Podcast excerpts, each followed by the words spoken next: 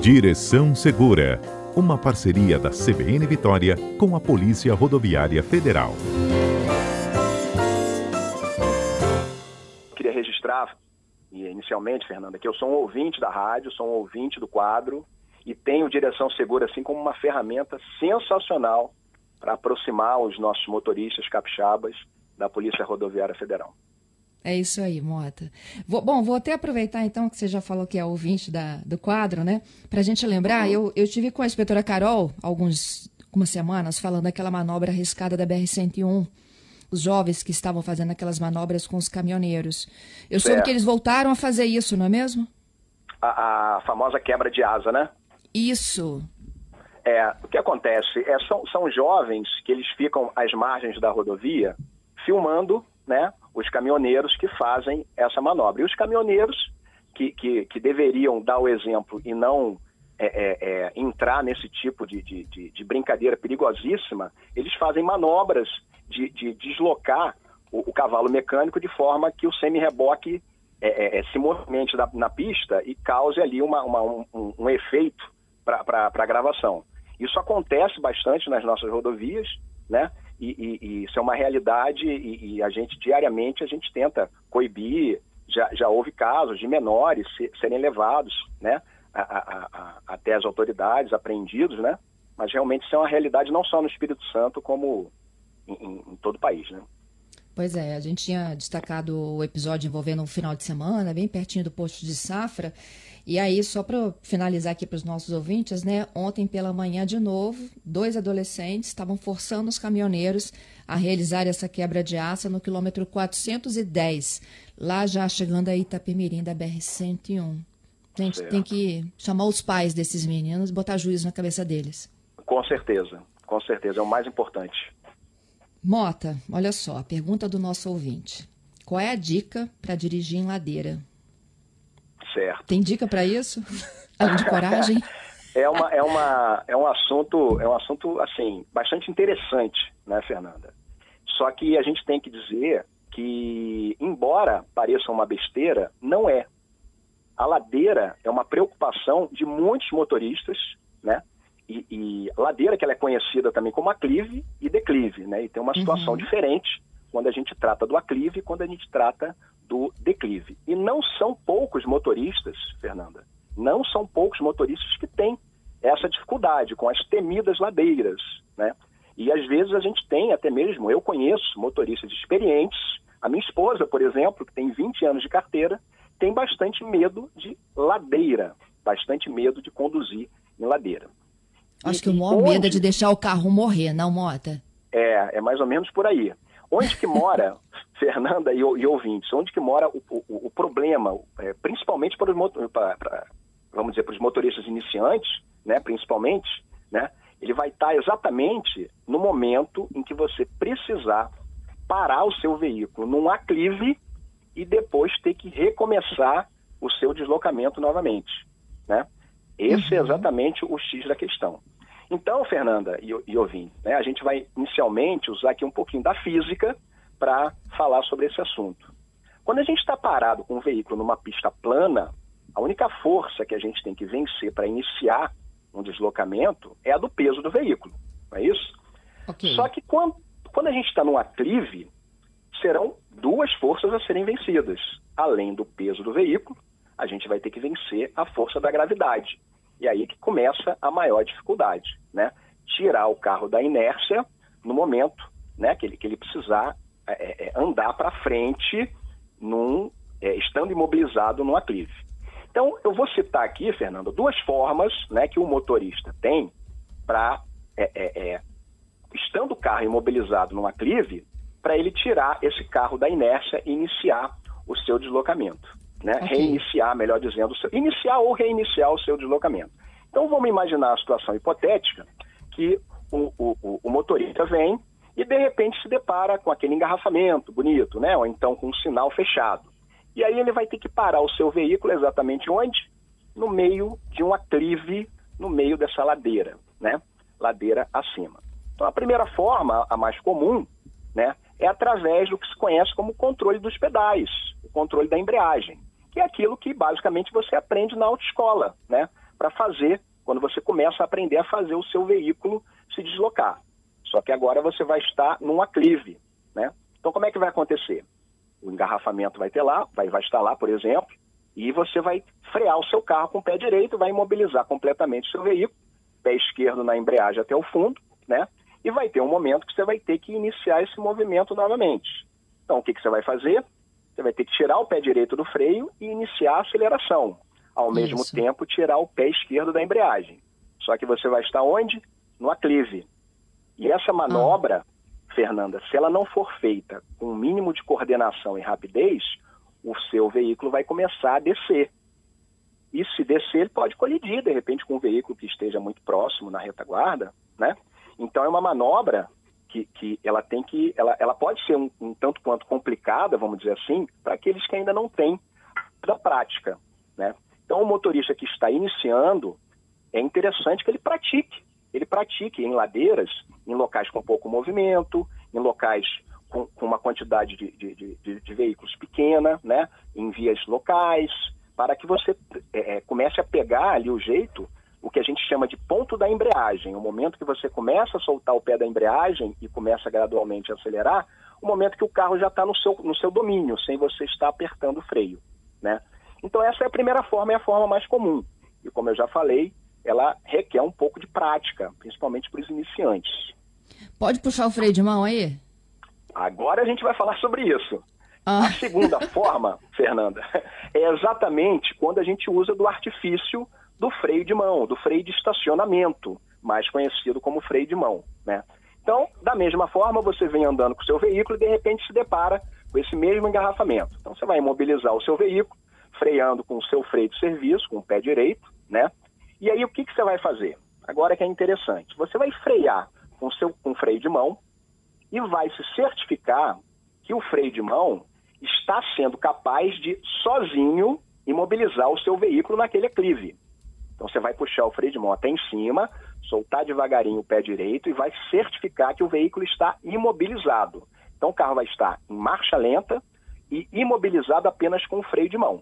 Você pode até ficar ali como segurança pisando no freio de serviço com o pé direito, mas o veículo tem que estar imobilizado apenas com o freio de mão. Aí o trânsito vai voltar a se movimentar, a via vai começar a ter o seu movimento.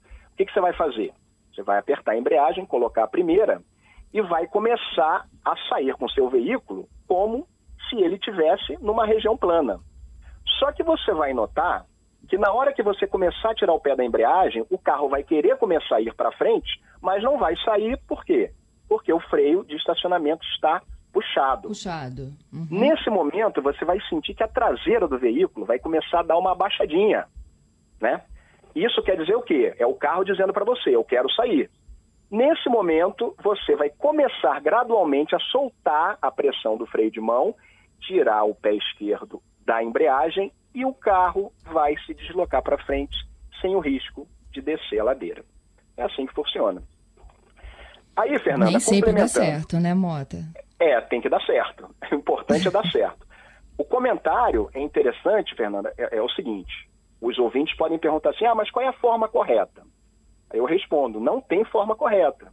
A forma correta é aquela que o motorista mais se sentir confortável para executar. Então, basicamente, a gente narrou aqui aquele, a, a, aquilo que a gente pode dizer que é o bicho-papão das ladeiras, que é exatamente recolocar o veículo em movimento num aclive, né? Existem outras situa situações que a gente pode colocar aqui também que envolve, envolvem as ladeiras, aclives e declives. Entendido. É, para o carro que é automático? Isso. O carro automático, ele, ele traz para o motorista um conforto e uma facilidade maior, né? O carro automático, no momento que você está, por exemplo, no aclive, você vai estar tá segurando o freio, o carro vai estar tá lá em D de drive, né? No momento que você soltar o freio, se o aclive não for muito íngreme, o carro sozinho, né? Ele vai começar um deslocamento bem devagar para frente. O motorista só vai apoiar ali o acelerador para fazer com que o carro se desloque. O carro automático realmente facilita muito a vida do motorista na hora é, é, de, de, de, sair numa situação dessa de, de, de aclive, é, o carro imobilizado em aclive. O carro automático ele tem essa, essa facilidade. Agora, se o aclive for um pouco mais acentuado, aí o motorista vai ter que ter algum cuidado também para iniciar a aceleração antes do carro vir a se deslocar para a retaguarda. De repente, ele pode até usar também o freio de mão. Está em drive, com freio de mão, pisando no freio de serviço. Na hora que iniciar o deslocamento, ele vai tirar o pé direito do freio de serviço, vai iniciar a, a, a, o alívio do freio de mão e o veículo vai se deslocar para frente com a aceleração. O freio, o freio, o carro automático, de fato, ele ajuda muito o motorista nessa situação. Uhum. Mota, é, se der, se tudo isso que a gente é, tentou exemplificar, né, para que funcione certo essa manobra, e der errado e o carro realmente começar a descer, como você disse que pode acontecer, qual é o, o procedimento imediato, até para conter um pouco do desespero do motorista? Certo.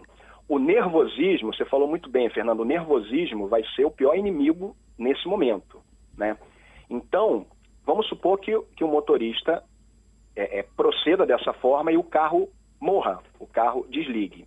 O motorista vai frear o veículo, vai colocar o carro em ponto morto, vai puxar o freio de mão, vai deixar o pessoal buzinar, não se preocupe com isso, o importante é a sua segurança e a segurança de quem está em volta. Vai ligar o carro com o carro em ponto morto, vai respirar, vai colocar a primeira, vai puxar, o freio de mão já vai estar tá puxado e vai repetir o procedimento da mesma forma. Se, se tiver que fazer uma, se tiver que fazer duas, ele vai repetir aquele procedimento, né? É interessante verificar em que via esse motorista vai estar, porque dependendo da via, tem que tomar cuidado que podem ter veículos vindo à retaguarda com alguma velocidade. Então, isso é que vai ter que ser mensurado pelo motorista na hora e vai variar de caso a caso. Mas o importante é manter a tranquilidade, repetir o procedimento e importante, Fernanda, é antes de assumir o volante em vias com maior fluxo, em rodovias, em vias de trânsito rápido, é treinar esse procedimento em vias locais, dentro de bairro, em ladeiras um pouco menos íngremes, até ficar mais confortável. E depois é, é, treina também em ladeiras um pouco mais íngremes. É treinar antes de assumir o volante em pistas com um pouco de intensidade de, de, de fluxo de veículos, enfim. É, essa era, inclusive, a, a, observação do ouvinte Robson. É, fica a dica, né, de começar a treinar em ladeiras mais menos inclinadas, né, com uma, uma situação mais leve, e aí aumentando gradualmente até você se sentir seguro. Isso. E o Anderson, olha a pergunta do Anderson. Qual é o certo. plano, então, a forma correta de parar o carro em parque para não dar tranco quando for sair novamente? Em parking? É, é o, é, é o P. É o, é o, eu acho que ele está falando do carro automático. automático. É, Isso. É, pois é. Veja bem, é, é uma pergunta muito interessante. É, quando a gente imobiliza um carro automático, eu acho que é isso que ele está perguntando, Fernando. Eu vou responder nesse meu entendimento. Quando você imobiliza o carro automático, é, ele vai estar tá em D, né? E aí a primeira coisa que você faz é puxar o freio de mão. No momento que você puxa o freio de mão, o carro vai estar tá imobilizado pelo freio de mão. E aí você coloca em N de neutro. Quando você colocar em N de, ne N de neutro, por quê? Para o peso do carro ficar todo apoiado no freio de mão e não na caixa de câmbio. A partir do momento que você botar em N e o, e o peso do carro estiver apoiado todo na caixa de, na, na, no freio de mão, aí sim você coloca em P de parking. Essa é a orientação, inclusive, das montadoras, das, da, da, dos fabricantes. Né? Porque se você botar em P antes de puxar o freio de mão, o peso do veículo se apoia na caixa de câmbio, e aí você puxa o freio de mão, e aí quando puxar o freio de mão, ele já está apoiado na caixa de câmbio. Então, o interessante é colocar em N, puxar o freio de mão, solta o freio, o carro está tá firme, aí você coloca em P. Eu acho que é essa a dúvida dele. Tenho mais aqui. Vamos o lá. Jorge me pergunta de quem é a preferência na ladeira, de quem está subindo ou quem está descendo? Olha, é o que acontece. O código não fala nada a respeito, né? Código não, não fala nada a respeito de, de, de preferência em ladeira. É, enfim, é, eu tenho para mim que, que a ladeira, quando você está subindo uma ladeira, você tem um controle maior do veículo que está descendo né? Porque você está tendo que vencer ali a, a, gravidade, como eu já falei, e, e no momento que você está descendo, o carro está um pouco mais, mais solto, né? Então, é, é, o entendimento é esse. Agora, à luz da lei, não existe esse tipo de, de, de preferência. Uma outra dúvida. É, ao subir a ladeira, qual é a melhor marcha? Certo. É, boa pergunta novamente. Quando a gente tá, quando a gente vem numa pista plana e se depara com, com um aclive, né, vamos chamar de aclive primeiro, né? É, vamos, vamos falar do aclive e no declive para essa pergunta. Quando você uhum. se depara com essa ladeira e ela é um aclive, você vai mensurar. É, é, primeira coisa você vai ter que tirar. Se você tiver em quinta, você vai botar em quarta. Se tiver em quarta, vai botar em terceira. Vai estar vai, vai, vai estar sempre buscando uma marcha mais forte para o carro ter mais força para subir essa ladeira, né? E aí, no momento que você estiver nessa ladeira, o motorista vai ter o sentimento se precisa reduzir mais, dependendo do índice de, de, de inclinação, do, do, quão íngreme vai ser essa ladeira. Né? Para descer, a dica que a gente dá, importantíssimo isso, Fernanda, na descida, é que o carro jamais esteja desengrenado, conhecido também como banguela. Né? Então, o veículo não pode estar desengrenado. O que a gente sugere sempre é que a marcha que o motorista vai utilizar naquele trecho que ele está descendo, que seja a mesma marcha que ele utilizaria se ele tivesse naquele trecho subindo. Deu para entender? Se naquele Entendi. trecho você vai usar a segunda marcha para subir, porque é bem íngreme, você vai usar a segunda marcha para descer. Né? Então essa, essa é a dica, que a marcha da subida, que a marcha da descida seja a mesma marcha se a subida fosse. Agora, para descer, é inclinação, tem que descer com o pé no freio e nem pensar, né? É, também. Mais né? ou menos. Vai depender, é, vai, vai depender da situação. O importante é o veículo não estar apenas refém do freio. O importante é ele estar engrenado, né? Como uhum. eu falei, se, se, se, você precisar da segunda marcha para descer um, uma ladeira bem íngreme, você usa a segunda marcha e você vai vai usando o freio ali na medida da necessidade, mas o carro tem que estar sempre engrenado. Para descer ladeira, inclusive, algum, alguns modelos mais de vanguarda, com valor agregado maior, né, os carros mais caros, eles têm até é, a, sistemas que auxiliam na ladeira. Você solta o carro, solta o freio e ele desce sozinho, né? À medida que você vai, vai se deslocando, medida, é, é, de acordo com o terreno, ele desce sozinho, né? Alguns carros têm essa, essa funcionalidade. Ok. Por fim, a pergunta é sobre a, a manobra lá da quebra de asa, é o ouvinte certo. Dercílio. Ele está me perguntando o seguinte: se acontecer de um caminhoneiro atropelar um menino como esse aí numa situação dessa, o que, que acontece? Olha, é, é, uma, é uma situação bastante complicada, né? A gente tem o Código de Trânsito que ele fala que, que lesão grave ou homicídio ao volante, inicialmente ele é considerado como culposo. No entanto, se o motorista do caminhão tiver, no momento que ele, que ele, que ele, que ele atropelar essa, esse adolescente, essa criança, ele estiver praticando essa manobra, pode se considerar um dolo eventual.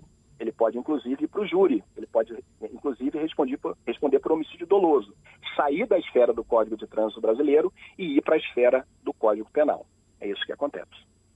Porque, de, porque de fato, o que acontece? Quando ele, ele executando aquela manobra, ele, ele concorreu para esse, esse acontecimento. Né? Ele, ele concorreu, ele assumiu o risco de, de ocorrer esse atropelamento. Basicamente é isso. Mota, muito obrigada, viu, pelas dicas de hoje, hein? Obrigado você, Fernanda. Eu queria deixar mais uma dica, apenas uma dica final, que é o seguinte: o mais importante disso tudo, dessa questão das ladeiras, Fernanda, é enfrentar o medo. A pessoa que tem medo de ladeira, né, ela tem que encarar o problema quando saiu com o veículo. Não fugir das ladeiras, treinar antes, como eu já falei, nos locais mais adequados, mas não fugir das ladeiras. Sempre com responsabilidade, mas tem que dirigir, tem que praticar. Muito obrigado, Fernando. É isso aí.